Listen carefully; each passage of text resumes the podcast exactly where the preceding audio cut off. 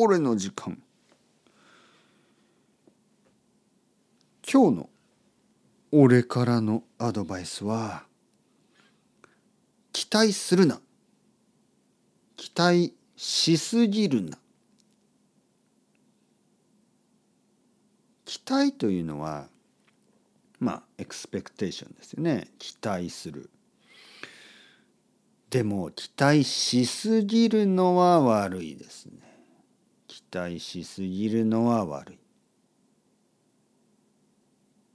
例えば「おお日本語を3年間勉強したら俺はペラペラになれる」いやいやいやまあそういう期待はしなくてもいい。ね、3年頑張って日本語が話せるペラペラになる人もいるしもっと時間がかかる人もいる。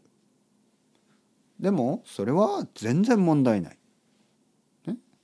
3年でペラペラになる人もいるし4年でペラペラになる人もいるし5年してもペラペラにならない人もいる。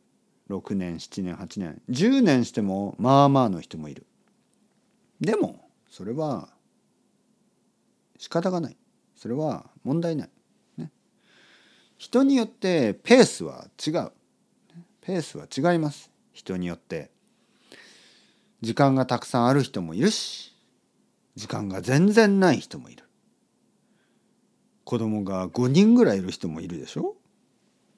仕事が3つぐらいある人もいるね。病気の人もいる。病気の家族がいる人もいる。でも大丈夫。みんなそれぞれのペースで頑張ればいい。自分のペースで頑張ればいい。期待はしすぎてはいけません。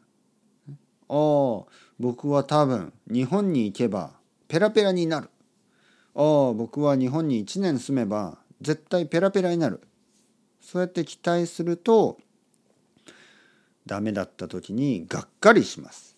おお僕は1年間も日本に住んで全然上達してないな。僕はバカだな。そんなことはない。そんなことはありません。ただちょっとペースが遅いだけ。ペースが遅いのは全然問題じゃない。ペースが遅いということは多分他のことをしている、ね、多分日本語の勉強だけじゃなくて多分他の勉強をしている。多分他の仕事が忙しい。多分家族のことが忙しい。いろいろ理由があります。みんないろいろ理由がある。だから期待はあんまりしない方がいい。俺は全然期待しない。僕は全然期待しません。僕は僕に全然期待してない。なぜ？わからない。自分だからね。僕は自分をそんなに信じてません。俺は世界で一番すごい日本語の先生になるなんて全然思ってない。自分は自分の100%で頑張るだけ。自分は世界で一番いいバンドを作る必要はないでしょ？でもオリジナリティの。自分の音楽をやればいい。それと同じ。みんな自分の音楽をやればいい。コンペティションはない。自分で100%頑張ればいい。